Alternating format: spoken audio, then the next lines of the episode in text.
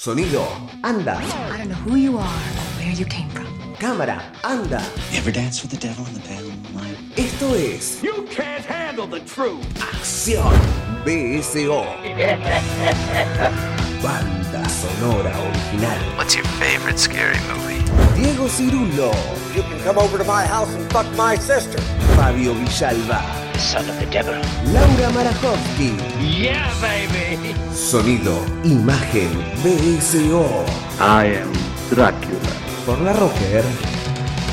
You know what I'm talking about, you fucking cockroach. BSO. Banda sonora original. Frankly, my dear, I don't give a damn.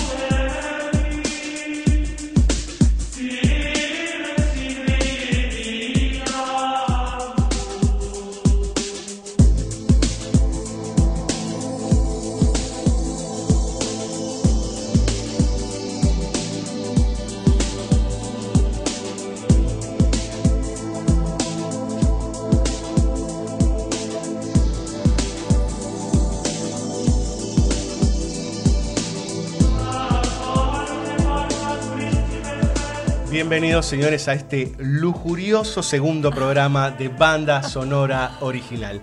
Lo que estamos escuchando es eh, Sadness, si no recuerdo mal el tema, ¿sí? Eh, canción de eh, una banda que sonaba en los años 90, Ay, ¿sí? tremendo. Enigma, que mezclaba los cantos gregorianos con algunos este, gemidos femeninos. Gemidos.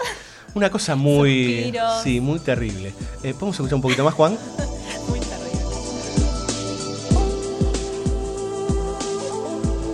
Más noventoso imposible. Muy bien, señores, ustedes dirán, ¿por qué esta arbitrariedad de arrancar un programa con esta banda de hace 25 años? Bueno, porque en realidad la temática, de alguna manera, tiene que ver con este tema, ¿sí? Nos convoca un título interesantísimo, ¿sí? Se llama Más es mejor. Lo eligió Laura Marajowski. Oh, bueno, ya, ya empezamos mandándome al frente. Entre la cortina noventosa, eh, soft porn y toda esta seducción insinuada y esto ya... Bueno, eh, Bueno, como pero- saben, siempre tenemos una temática en banda sonora original. Esta vez es más es mejor. Eh, ya sabrán a qué nos referimos, ¿no? Eh, estamos hablando de mm, un tema para algunos muy tabú, ¿sí? Todavía en pleno siglo XXI, que es esta idea de la pluralidad sexual, las este, relaciones por fuera de la pareja, de las instituciones. El Eh, poliamor. El poliamor, muy bien. Esta, esta idea de este, irse de los cánones este, establecidos en cuanto a la pareja, en cuanto a la fidelidad, los tríos amorosos. Vamos a tener bastantes tríos amorosos ahí dando vueltas. Y algunos que otros grupitos también ahí, este, en donde se cruzan también eh, los sentimientos este, y la sexualidad obviamente. Eh, como saben, yo soy Diego Cirulo, me acompaña, ya la nombramos a Laura Marajowski, se ausentó Villalba, dijo gracias, vuelvan pronto, así que la semana que viene estará él seguramente con algún tema potente hablando en banda sonora original. Villalma no confió en la consigna de más es mejor.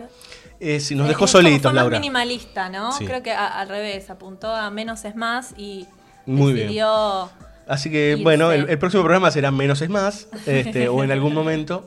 Eh, les queremos dejar nuestros, nuestras vías de comunicación, ¿sí? mensajes arroba larrocker.com.ar y si no nos buscan en Facebook o Twitter con BSO La Rocker, en Twitter arroba BSO La Rocker. Así es. Muy bien, señores, vamos a arrancar con la primera película de la noche, ¿sí? Estamos hablando de eh, La Edad de la Inocencia del año 1993, dirigida por Martin Scorsese. Eh, es interesante, habíamos tenido un especial del amigo Marty el año pasado, nos habíamos metido con eh, los grupos mafiosos y con un tándem de películas. Ah, ¿no hablaron de esta peli? No, no, no, no. Ah, qué bueno. No, porque en realidad nos metimos con un, un corpus de películas que estaban ligadas a los pequeños matoncitos, a la gente del, del submundo, a los No me grupos. acordaba, pensé que la habían mencionado. Y la edad de la inocencia está más para el lado de otro tipo de películas de Scorsese. Esta es una película de época, ¿sí? Eh, que si no recuerdo mal es a fines del siglo XIX. Sí, 1870. Es una rara avis para, para Martin Scorsese, ¿no? Este, esta Sí. película para mí fue como... Es raro porque en, el medio creo que después viene Casino, eh, Sí. digo, es- está bastante mezcladito, viene de Goodfellas, entonces es bastante interesante encontrar esta película en el medio. Él ya había hecho, por ejemplo, La Última Tentación de Cristo, digamos, una película también rarísima para su filmografía. Eh, pero acá nos encontramos con un trío, claramente un trío, pero acá con la mirada sobre, puesta sobre el amor desde un lugar plenamente idílico, ¿sí? Eh, Scorsese retrata la altísima sociedad de Nueva York eh, y allí encontramos, bueno, todo eso que usted, querido Radio Escucha, conoce acerca de la alta sociedad y de cómo, vamos a decirlo en términos barriales, se caretean un montón de cosas. Ahí Scorsese empieza a hurgar. Entonces, los matrimonios por conveniencia, que aunque se dice en la película que no son por conveniencia o por arreglo, lo son. Entonces los este, Johnson se cruzan con los Max Starling y así seguramente van a tener una mejor, este, una mejor eh, descendencia, digamos, porque son de Claro, grandes... familias. eh, Termina siendo algo bastante estratégico, ¿no? Al fin y al cabo, como de la distribución o la cómo mantener la riqueza en la familia. Pero bueno, más allá de eso, lo que, lo que nos parecía interesante quizás de incluir eh, esta película, van a ir viendo que vamos a ir recorriendo lo que es el espectro amoroso sexual, porque tiene que ver con lo emocional y con, lo- con la sexualidad también, desde distintas aristas. Y, y en este caso está atravesado por un trío, eh, pero bueno, que, que- que en algún sentido no, está no se termina de consumar, ¿no? Que también es lo interesante, porque bueno, justamente no vamos a hablar tanto de lo sexual, mm, puramente dicho, sino de, de todo lo otro que pasa, que sucede y que es. Que inclusive muy la película lo, insinúa, pero no lo muestra. Claro, digamos, ¿no? exactamente. Este, está basada, hay que decirlo, en una gran novela de Edith Wharton, que es para mí es una escritora, me, me fascina, es una de mis escritoras favoritas, eh, inglesa también, bueno, hizo, hubo varias adaptaciones, de, de- después eh, también hicieron con, con nuestra querida Gillian Anderson The House of Mirth, otra gran obra de Wharton que estuvo adaptada al cine, pero bueno, un poco de qué va la película para quienes no la vieron y para que también se animen a, a- a ver esta, esta película de Scorsese que realmente se sale de la línea tradicional, se podría decir, de, de las expectativas que uno tiene cuando se sienta a ver una película de Scorsese, ¿no? Sí, más allá por el tema de que lo caratulan del director de los mafiosos o de películas de gángster, lo cual es una, una falacia, digamos, tiene de todo Scorsese. No, bueno, pero incluso estilísticamente, tiene una sensibilidad muy, muy particular. Sí. Para mí esta película es, es muy, muy delicada, valga la redundancia. Está protagonizada por Daniel Day-Lewis, por. Michelle Pfeiffer y por Winona Ryder en los roles centrales, en los roles protagónicos de este trío. Y de un, un poco de qué va la historia. eh, bueno, Daniel Day-Lewis es, el, es un heredero codiciado, ¿no? En esta eh, Manhattan de, de 1800 Sí. que está comprometido o que está pronto a casarse con el personaje de Winona Ryder, este, May Whelan, de, la, de otra familia caudalada. Eso es la, la familia Archer y la familia Whelan, ¿no? Que se van a, unir. Y en medio de todo esto llega el misterioso personaje de la condesa Olenska. Sí. Me, me encanta el nombre. Un encima. misterioso personaje, un hermosísimo personaje además, Hermosísimo ¿no? personaje. Con una Michelle Pfeiffer en, eh, digamos, Punto esplendor. caramelo. Exacto. Punto caramelo. Usted lo dijo, doña. ¿no? Este, y bueno, ¿qué pasa un poco? Porque, porque llega esta mujer que eh, viene como escapando de un matrimonio justamente, como explicaba antes Diego, que, que, que, que, digamos abundaba ese tipo de arreglos en, en- en esa época, era algo ubicuo y naturalizado, era un matrimonio por conveniencia, y ella viene como escapándose de ese, de, de ese matrimonio. Eh, sería como una especie de divorcio forzado, no legalizado, porque Sí. claramente en esa época el divorcio no existía. Inclusive la O trama sea, habla de cómo, eh, cuánto conviene ese divorcio o no, que todavía no se divorció, se fue ella. Entonces, ella se escapa, claro, Exacto. exactamente. Porque, bueno, además está decir que estaba muy mal visto que, que- que dejara a su esposo y que cruzara el continente para irse a vivir a otro lugar. Bueno, y el personaje de May Wayland es, el de Winona Ryder, todo lo contrario, ¿no? Es como la contracara de, de Michelle Pfeiffer, una mujer que, que- que no tiene problema en, en no atenerse a las, a las normas sociales, digamos, de, de ese momento. Es una chica criada para agradar, para cumplir el rol de esposa y para des- ser desposada, digamos. Exactamente, es una chica que está completamente amoldada al sistema, ¿sí? Eh, al, al sistema sobre todo aristocrático, Claro. ¿no? Al funcionamiento, con una cantidad de tabúes y de pudores sobre su cabeza enormes eh, y que se espanta ante el, el- el mínimo atisbo de sexualidad Sí, previa de al casamiento. espontaneidad, porque lo que Sí. tiene el personaje de la condesa Olenska es que es una mina muy fresca, que cae en un entorno con el que no se identifica o mucho no entiende, pero que no, no, no se preocupa en tener determinados gestos para encajar, digamos. Todo lo contrario a, a May, que aparte no puede decir lo que piensa. ¿no? O sea, está entrenada para no expresar lo que le pasa. Exacto, y en esa diferencia entre estas dos mujeres está Daniel Day-Lewis, que se está por casar con Winona Ryder, con May Welland, y de repente, de repente se enamora de esta condesa. Y el amor es recíproco, pero, pero, ¿qué pasa? Las leyes de la sociedad no lo permiten. Claro. Hay mucho pudor, hay muchas cuestiones, inclusive cuestiones económicas en el medio. Claro, claro. Y lo que hace esta película es trabajar constantemente todo el dolor que van cargando sus hombros estos dos personajes. Sobre todo el de Daniel A. Lewis, que quiere liberarse y no puede. Y no puede, sí. Eh, y esto habla un poco, a ver, eso que está ubicado en 1870 se puede traer a hoy, señores. Eh, no sé si los matrimonios por conveniencia, pero sí lo que tiene que ver con las cargas sociales, con saber decir eh, sí cuando, cuando se puede, digo, un montón de cuestiones que se pueden trasladar al hoy, más allá de la cantidad de libertades que hay en diferencia a otros sí, de expectativas sobre las mujeres, también sobre la pareja, sobre Exacto. la idea de la pareja, digamos, todas estas nuevas formas de. Ahora, el otro día justo prendía la tele y escuchaba en un programa de estos de la tarde eh, que hablaban de parejas 2.0. Bueno, son como lugares más comunes, pero más recientes. O sea, estas nuevas formas de, de- de relacionarse y de sexualidad, mismo el poliamor o todo lo que se corre, digamos, de la norma. Bueno, ni hablar de, lo- digamos, las relaciones y los matrimonios eh, homosexuales, las uniones este, civiles, digo, son todas formas, ¿no? Muy recientes, si se quiere, en la cultura eh, y que se salen de, de- de la tra- de la norma tradicional de la pareja. Entonces, bueno, aplica un poco lo que vos decís también, Diego. Muy bien, vamos a escuchar música de Marajowski. Sí, cómo no. Muy bien, Elmer Bernstein es uno de los grandes compositores de bandas sonoras del siglo XX.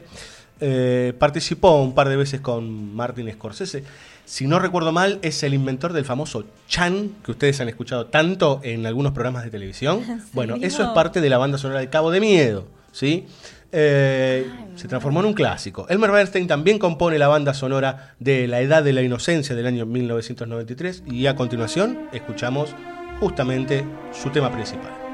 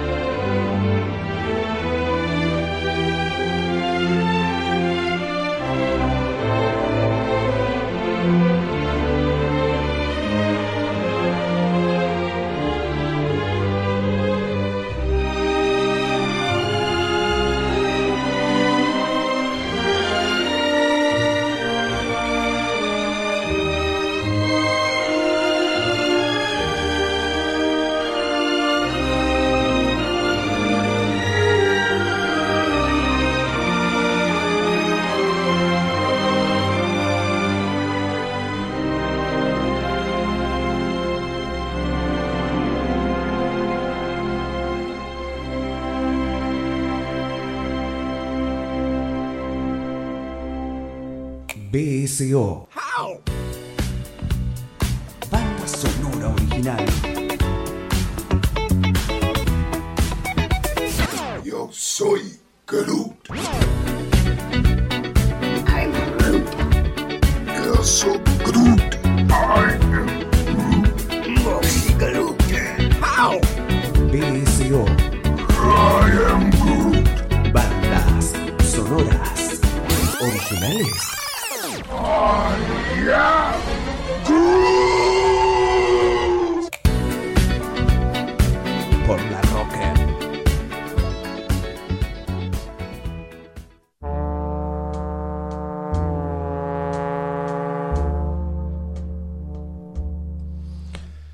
Seguimos, señores, en este programa de tríos y algo más, de más es mejor, acá por eh, La Rocker este jueves.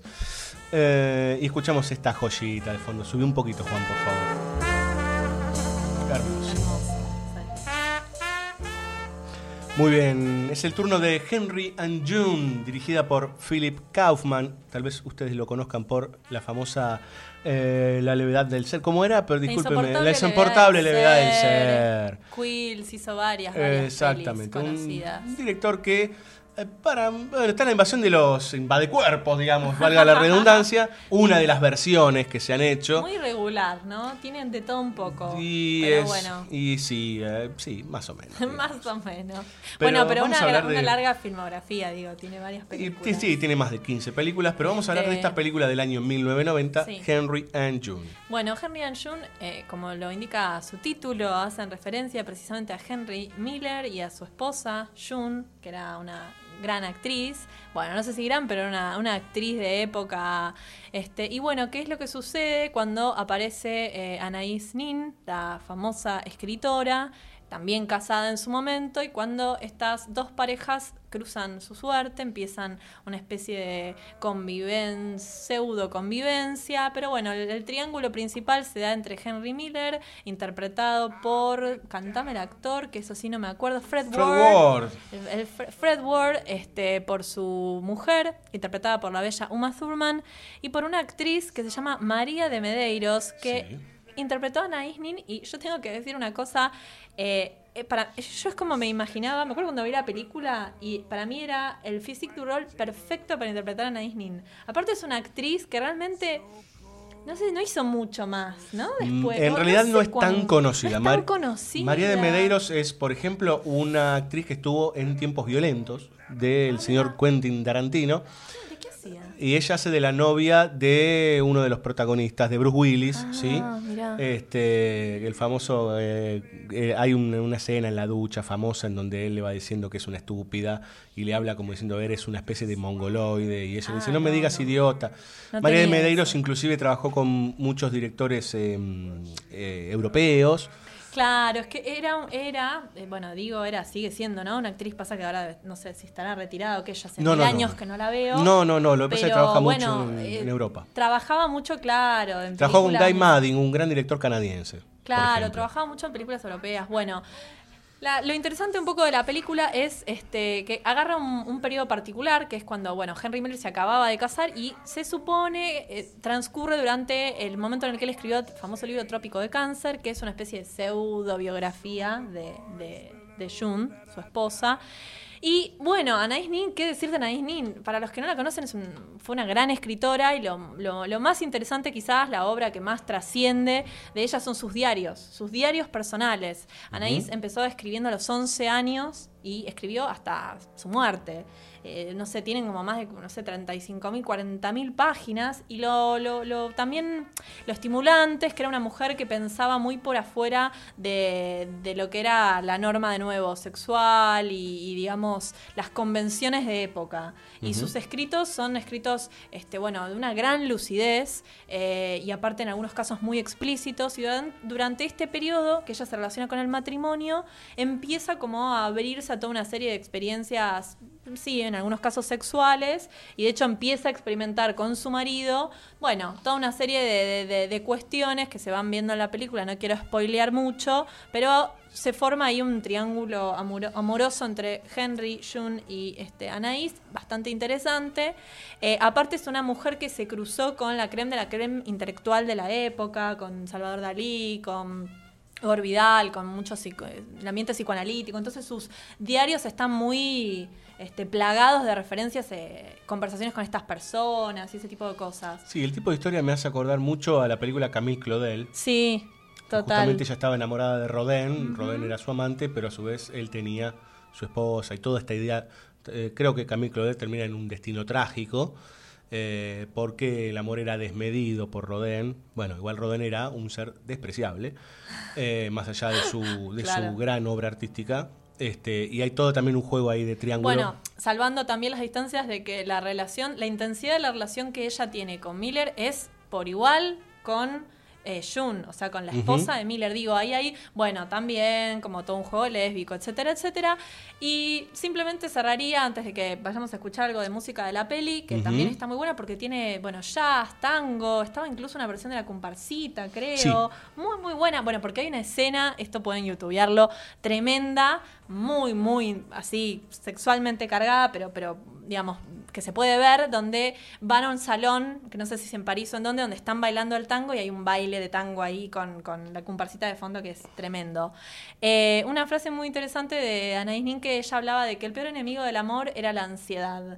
Y hacía una analogía respecto de qué pasa cuando una persona se está ahogando. Se está ahogando y vos básicamente lo que querés es ir a auxiliarla, salvarla, pero tenés miedo que con el pánico te hunda. Bueno, fíjense, tremenda la, la analogía que hace, algo así como... Una gran metáfora. La, sí, la, la ansiedad eh, y esta cosa de los celos a raíz de, de- de pensar en esto, ¿no? En, en- en no, no tener confianza o la inseguridad de una pareja puede terminar matando todo tipo de amor, esto de afecto que, que hay.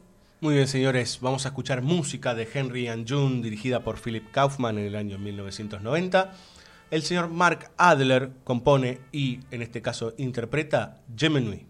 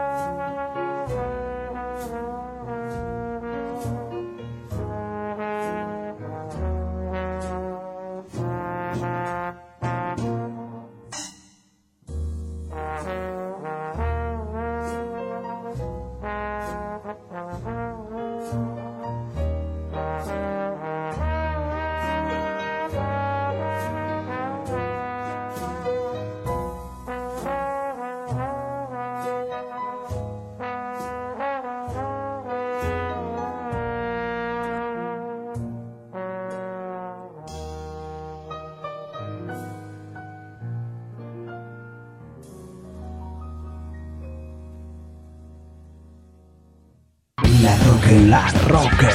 Sonidos de la nueva generación del rock. La Rocker, la Rock. 24 horas de radio. Intertexto. Tu emprendimiento necesita una mano. Necesita una mano. Intertexto. Consultora cultural. Te simplificamos la vida administrativa, contable, impositiva, de organización financiera y de gestión. Intertexto. Intertexto.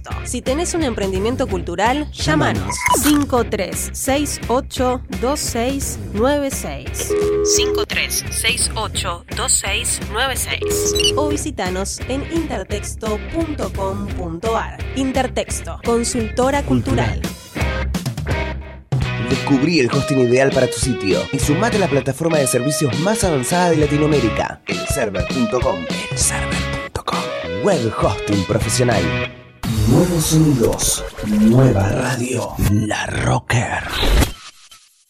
Por favor, tienen que explicar rápido su problema y tener ya en la mano su donación. BSO, banda sonora original. Señora, Ah, sí, señor Álvarez, ¿cómo le va? muy bien, muy bien. ¿Dónde quiere que se la ponga? ¿Eh? Ya se le va a arreglar. ¿Cómo le va, Pai? Ya se le va a arreglar. Es un curro. Brigado. Brigado. Digo, ¿dónde quiere que le empotre la caja? Ah, sí, eh, debajo de este cuadro. Anda la mierda.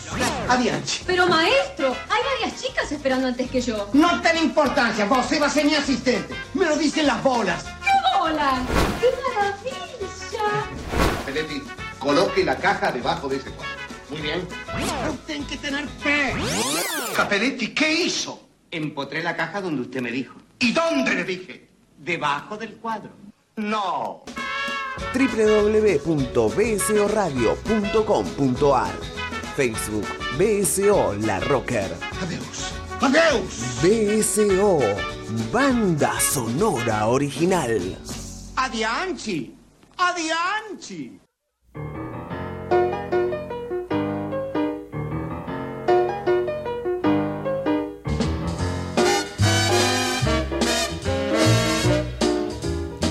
Señores, tercer bloque de banda sonora original. Y ahora vamos a entrar en terreno de una película bastante desconocida, diría yo. De, dentro de la carrera de los hermanos, las hermanas, las hermanas, las hermanas Wachowski, ¿sí? Lana y Lily. Exacto, ya son Lana y Ya son Lily. Lana y Lily. Eh, la película se llama Bound del año 1996, justamente la predecesora a Matrix, ¿sí? O sea, la película inmediatamente anterior. Y que acá hay también una suerte de trío amoroso. suerte de trío, sí. Pero acá hay tiros, líos y cosa golda, diría yo. Porque, bueno, hay un botín de por medio, Sí, hay mafiosos hay de por medio y un amor entre dos mujeres que este, se construye en medio de esa asociación ilícita, podríamos decir, y que estas dos mujeres quieren fugarse con Claro. una porción de dinero. Este, y el marido de una de ellas, este, bueno, parece que lo descubre o se interpone en sus planes. Claro, ahí va. Es, es interesante porque es una película muy pequeña, creo que se filmó algo así como en 20 días. Bueno, la, la clásica historia, el prototipo de, de- de película independiente filmada en muy poco tiempo, con bajo presupuesto, que no, vamos a decir que fue un éxito, pero se ha convertido un poco en una película de culto para lo, bueno, para los que la, han podido ver y para los que, digamos, después ya la conocen. Y es interesante porque es la película con la que los propios Wachowski cuentan que los estudios les tuvieron confianza como directores. Y gracias a eso les dijeron, bueno, ok, pueden dirigir Matrix. O sea, fue como una especie de level entry eh, cine, ¿viste? cinematográfico, como que primero pasaron por esto. Igual ellos hablan muy bien de esta peli. Yo creo que la quieren, le tienen cariño a esta Es que en película. definitiva la película está bien, digamos. O sea, si uno eh, enfrenta la película, no es que se va a encontrar con este, unos novatos, sino con una película que ya tiene muchos rasgos de lo que va a ser después Matrix. En el sentido de la puesta en escena, de cómo se construye. Eh, Muy redondi es una película redondita, como compacta, más, que nada, ¿no? Diría, es una especie del género, lo han definido como una especie de neo-noir. Yo realmente no sé muy bien por qué neo, pero bueno, digo. La idea del neo-noir es porque se reviven muchos eh, códigos, digamos, de lo que era el, el viejo cine negro, digamos, de los años 40 y 50. El famoso cine de gangsters, de outlaws. Claro, bueno, sí. Bueno, eh, pero tiene, tiene, tiene a- muy viva toda esa tradición en Sí, la sí, sí. película, por eso digo. Eh, está interpretada por dos bellezas bastante exóticas. ¿eh? que son este Gina Gershon y ¿cuál es la otra? Lily, no me Eh, sale el nombre. L- eh, Lana, Lana Lana, no, Lily algo, bueno, ahora, ahora la estamos buscando cuando Diego la encuentre. Sí. Pero bueno, que básicamente son Jennifer las dos. Tilly. Jennifer Tilly, Lily me salía. Hoy estoy con los nombres. Jennifer Tilly. Y sí, aunque no lo crean, tuvo una época en donde daba muy bien en pantalla Jennifer Tilly, no, porque ahora hay que decirlo, bueno, no, no es la belleza que supo ser.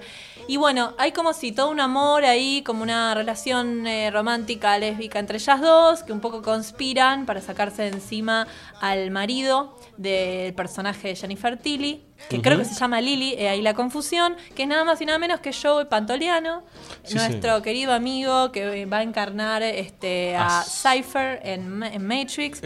personaje también Central de Sí, Matrix, digamos, genial. es el traidor. el, el malo de la película, este, que llega también a esta producción porque la, pro- la propia Jennifer Tilly lo, lo recomienda. Le dice a Wachowski, tiene que meter a este actor en esta película. Muy Sí, gracioso. eh, es, es loco porque no tiene una carrera muy nutrida Pantoliano, o sea, en el sentido de haberse convertido en una estrella. Eh, y es un tipo que, por lo menos en esta película, es, la gasta, ¿eh? Sí, sí, sí, sí, es fantástico, es fantástico el rol. Este, y bueno, la verdad que la película es un poco esto, eh, suspenso, intriga, mucho tiro. Bueno, una escena, sí hay que decirlo, fuerte, muy este, sensual entre ellas dos, que los otros días leía que se prepararon para hacerla tomando tequila. Uno se las imagina escabeando antes de hacerla, de filmar la escena. Eh, y nada, es una linda película de, de género o de neogénero, o como quieran llamarlo, este, que nos pareció que venía muy bien a tono y con una banda de sonido buenísima. Sí, señores, eh, pero antes vía de comunicación, vamos con mensajes arroba larrocker.com.ar o nos buscan en Facebook o Twitter como BCO La Rocker o arroba BCO La Rocker. La señorita Marajowski dijo muy buena banda de sonido y nosotros queremos, amamos, adoramos a Tom Jones, parte central de nuestra banda sonora en la vida, Constante. digamos, ¿no? Sí, sí, sí, a continuación.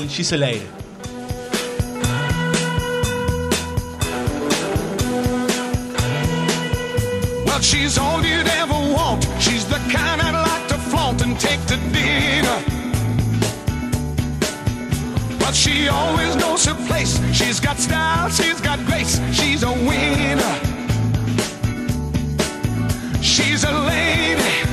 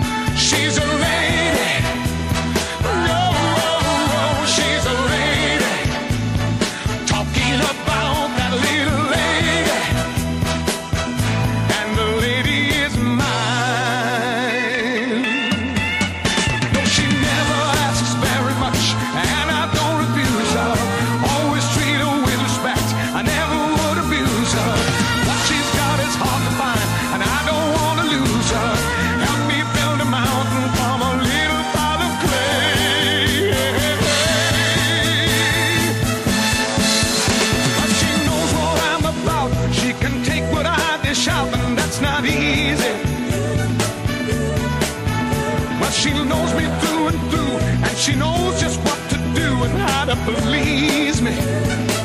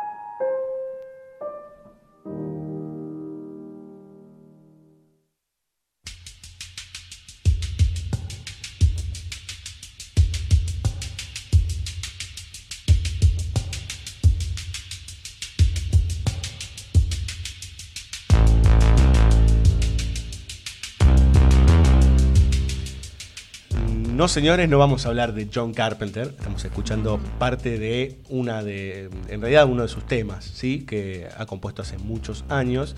Si no recuerdo mal, es de Escape de Nueva York. Eh, no, esto es de. Perdón, de Escape del Precinto 13, ¿sí? Eh, de hace ya, sí, más de 30 años. Eh, no vamos a hablar de esa película, en realidad, sino que este fragmento, un fragmento de esta canción está en la película Love de Gaspar Noé del año 2015. El Terrible. Gaspar Ah, Noé. El enfant ¿sí? terrible de- del cine. Sí, va. es director argentino que ya a esta altura podemos decir que es francés, ¿sí? Eh, se ha radicado hace muchísimos años allá en el viejo continente.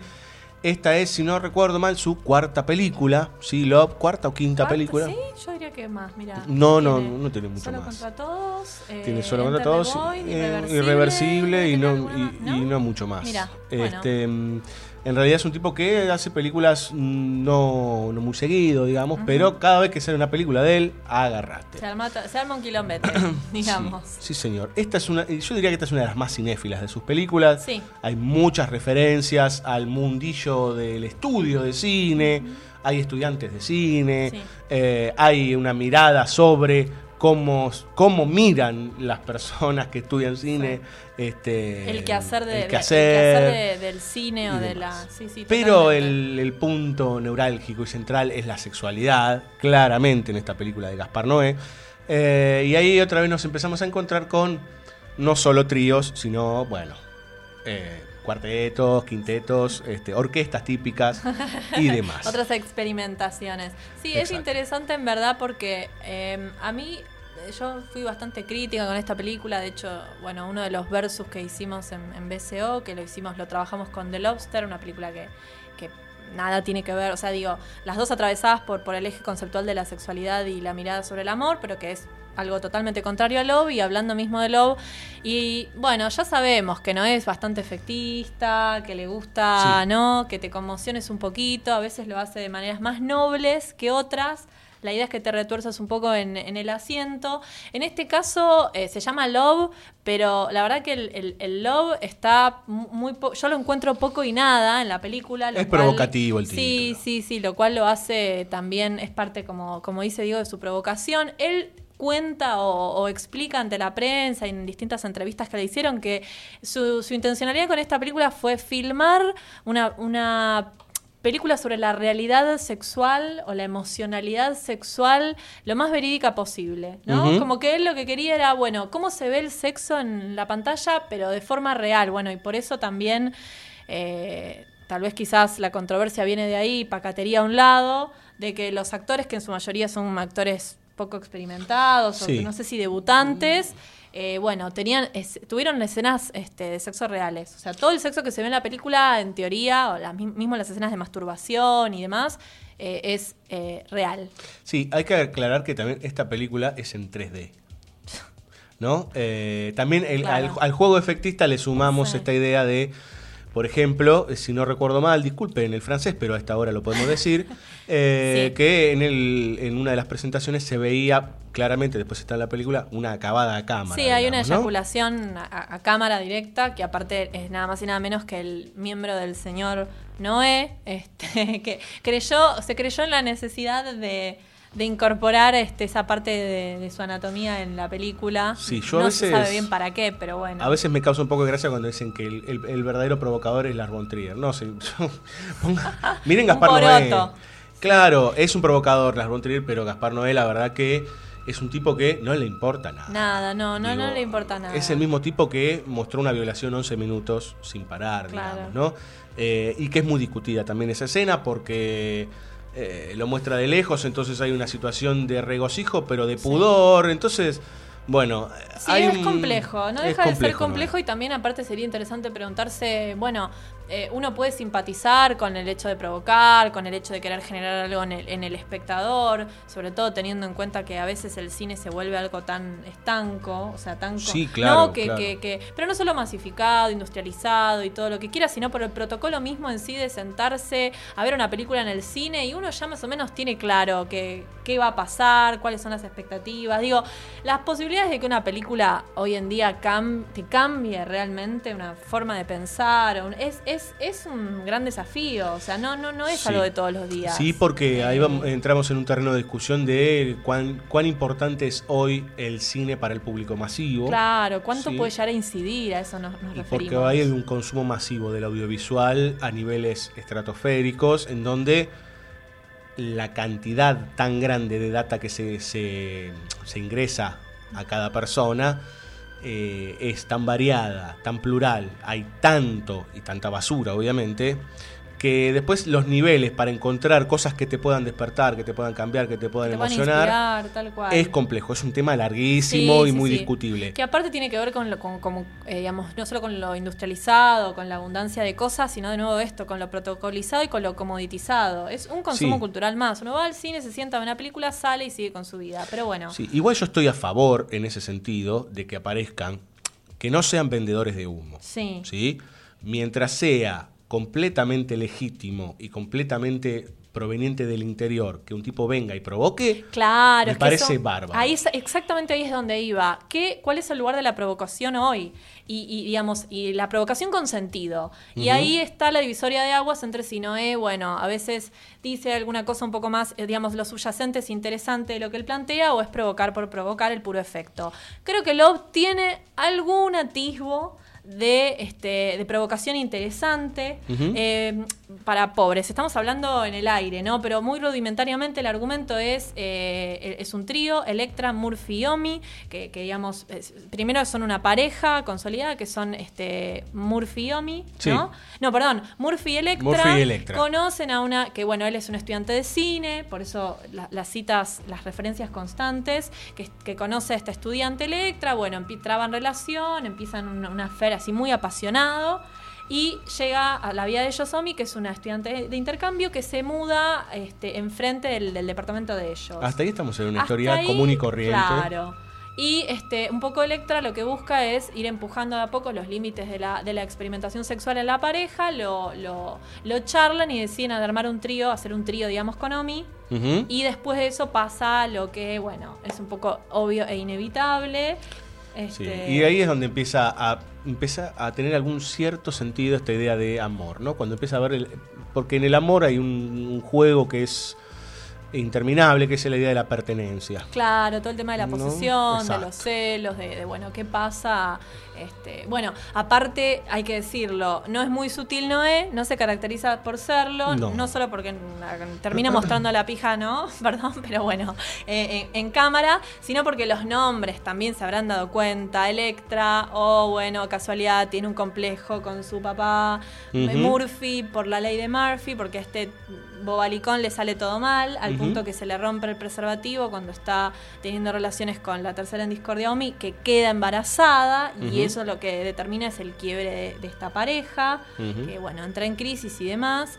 Y bueno, Omi no sé si tenía alguna referencia, pero bueno, no se caracteriza No. por la sutileza, ¿no? Eso ya se Y- sabe. Y, tiene, aparte Noé, se sabe, y esto es muy parecido a Lars Trier, tiene un ego enorme, Ay, sí, tremendo. gigantesco. Entonces hay dos personajes, que uno se llama Gaspar y el otro se llama Noé. Bueno, es que aparece, claro, tal cual. ¿No? Y aparece él también en la película Sí. haciendo de un eh, galerista Sí, que se llama pretencioso. No, él, él es Noé, es digamos, Noé, y otro que se llama. Gaspar, ¿no? Entonces otra vez el juego sí, de, la, sí, sí. de la doble cara, de, este, de los dos lados, y del hombre provocador y del hombre etcétera. Bueno, etcétera, para no, etcétera. para no darle tantos palos, ¿qué se puede rescatar No. o qué puede llegar a ser interesante de esta película? Creo que los aspectos técnicos, estilísticos son los más, los más eh, El aspecto pictórico, el, el aspecto pictórico, totalmente. No, igual la película, no le dimos tanto palo, ¿eh? Yo creo que hemos sido bastante, bastante buenos. Sí, fuimos buenos. Han sido descarnados con esta película, son generalmente descarnados con las películas de Noé. Sí. Hay momentos en que la crítica realmente, la verdad, no tiene Lo han empacho. destruido. Eh, Sí, pero sí. porque se, se ponen en un lugar eh, cuasi aristocrático. que- que- a ver, hay cosas de Noé que son para, para, para luchar y para pegar, detestar. Pero así todo, hay un momento en que se ponen en un grado de conservadurismo grosero. Ah, no, bueno, eso ¿No? sin dudas. Pero bueno, como nosotros nos corremos de ese lugar, tratamos de hacer una crítica más Sí. desde, desde otro, desde otro sitio. La realidad es que la película, para mí en sí, eh, cuesta mucho sostenerse. Se- No se sostendría si no fuera por la belleza visual y sonora. Y ahora Eh, vamos- sí. Diego va a hablar un poco de eso que tiene, porque la historia, la, la verdad que los personajes son. Eh, Para mí es la peor pareja, la peor pareja que puede haber. O sea, realmente no te crees que están enamorados, ni que tienen una pasión desaforada, ni. Es, es muy extraño. Yo la química realmente no, no- nunca la encontré. Y, y no tiene mucho guion tampoco la película. Está más que nada llevada por, por las acciones de los personajes y lo que les va a pasar. Igual es un poco es, es un poco sintomático del cine de él eh, llevarte por ese camino sensorial. Claro, Enter sí, the sí, Boy, sí. por ejemplo, ¿no? Sí, tal cual. Eh, llevarte por ese devenir, eh, por momentos cuasi insoportable, eh, bueno, irreversible ni hablar, digamos, ¿no? Uno termina completamente mareado en un universo oscuro y terrible, este, cargado de una sexualidad negativa tremenda. Y acá pasa algo similar, digamos. El cine de Noé no va tanto por el lado de la estructura narrativa clara, No. Aunque uno ve un- una, historia y puede ir desmenuzando, sino por el impacto, sino por la lógica de lo sensorial, algo que también se le puede en- endilgar a otros directores, digamos. Eh, venga el caso de David Lynch, digamos, ¿no? Bueno, trabaja mucho con los Mira, justo, me vino bien lo de David Lynch, mucho con el- los flashbacks, porque la película está contada todo el tiempo, ¿no? Es un presente que va al pasado y vuelve y así. Vos ves la situación en la que está Murphy en, en- en ese momento actual y él recordando su affair con Electra. Entonces ahí empieza a ir para atrás la película y te cuentan cómo la conoce y demás.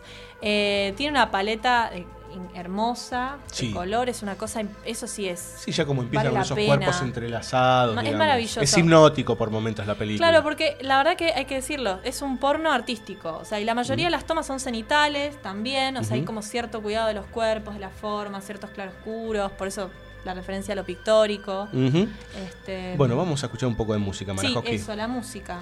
La música también es muy importante, las atmósferas sonoras en el cine de Noé son muy cargadas, muy, muy, muy violentas por momentos. Eh, y siempre desde unas, unas construcciones atmosféricas muy densas, muy pesadas. Entonces ahora vamos a escuchar a continuación un tema de los Death in Vegas, ¿sí? que es el tema Dirge.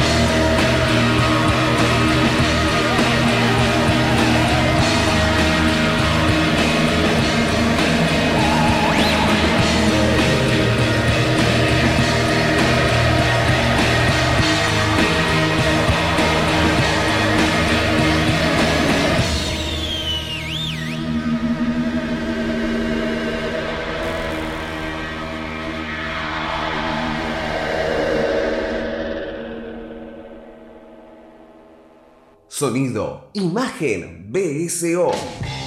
Banda sonora original. ¿Te gustan los tipos a vos? Yo no soy ningún delincuente. No, claro, perdona. No plancha estampillas de la República de Weimar. Bueno, ¿no cogerías un tipo si te ofreciera 10 mil dólares? ¿No? 10 mil, buena guita. ¿No? ¿Qué mierda querés que te firme un pagaré? ¿Y si te diera 20 mil? BSO. Yo cualquier cosa te contacto. Dale. 500 millones de dólares. Vale 500 millones y tiene un joven. ¿Y qué es? BSO. Entre nosotros los delincuentes la cosa funciona así, de confianza. 50 mil dólares. No. 500 mil.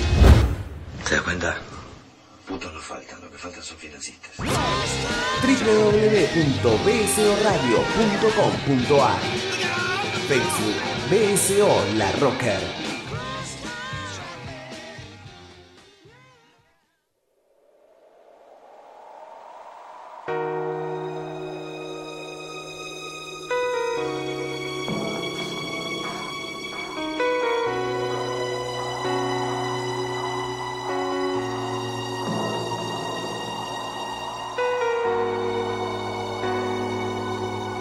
FM Aspen presenta. Señores, una pequeña bromita. Estamos escuchando parte de la banda sonora de Cruel Intentions, una película extrañísima eh, del año 1999, dirigida por Roger Campbell. Que no Eh, lo conoce ni su madre. eso es lo que dice acá la señorita Eh, Va, no sé, pensamos, nos parece, decimos. Pero, bueno, pero ¿por qué Cruel Intentions? Fue medio mateico lo tuyo, digo, de pronto me parece.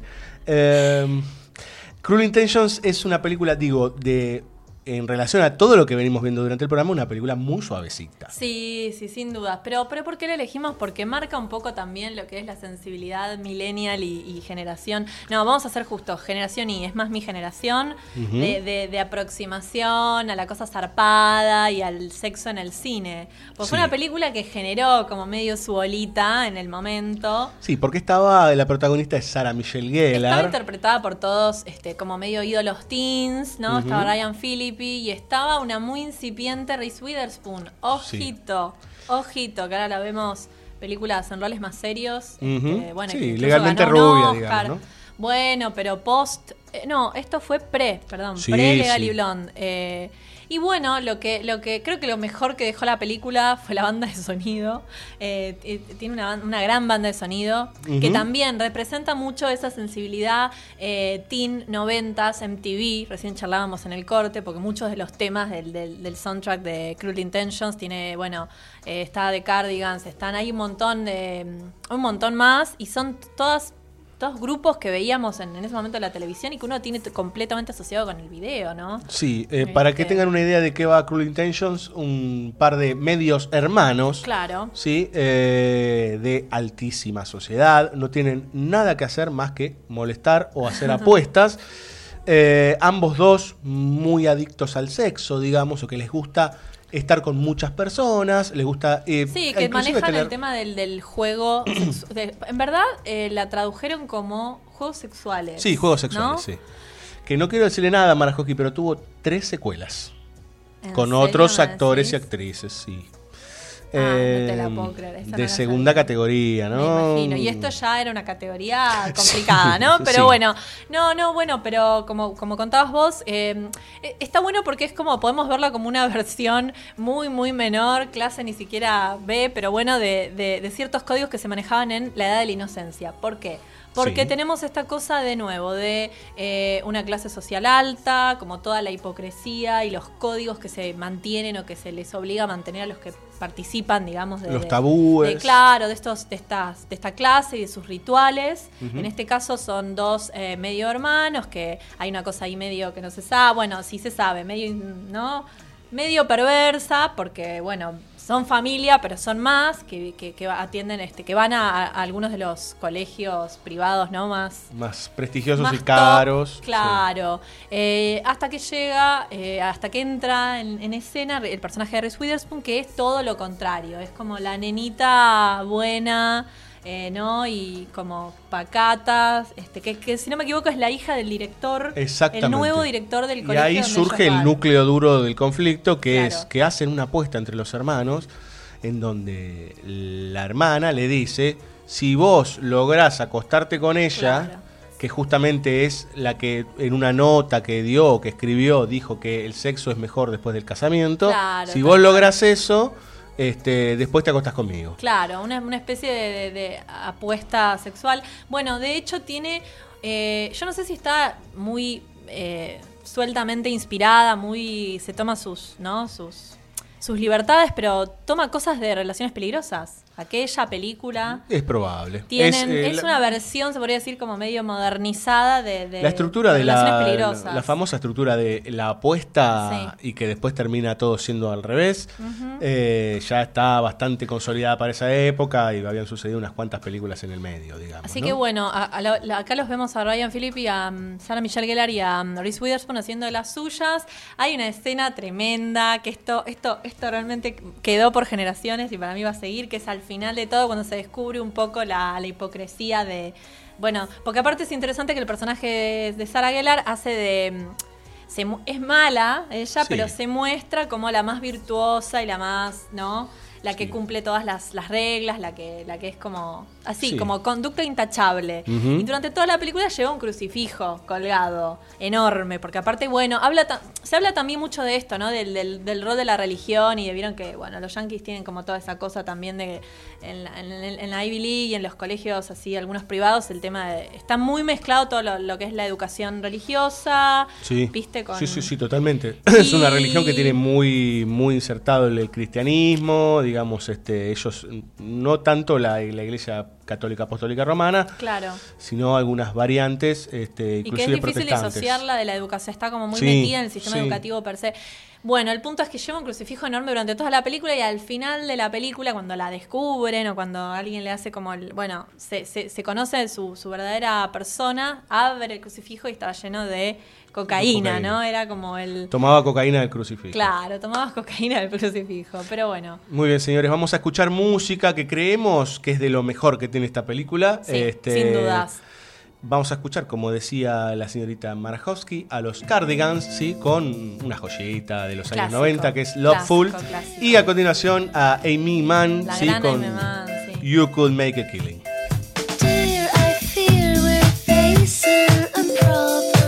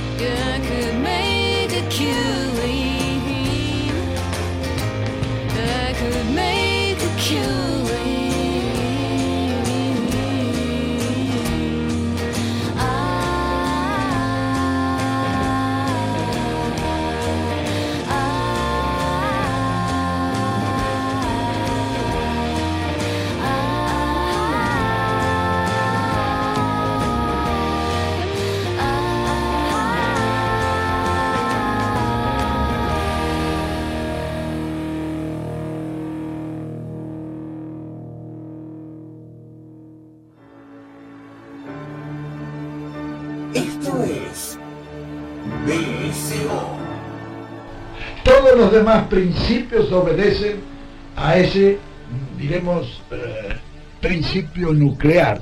En la organización de todas las cosas eh, es nuclear. Es nuclear la organización del microcosmos. Y es también nuclear la organización del macrocosmos. BSO. Banda sonora original.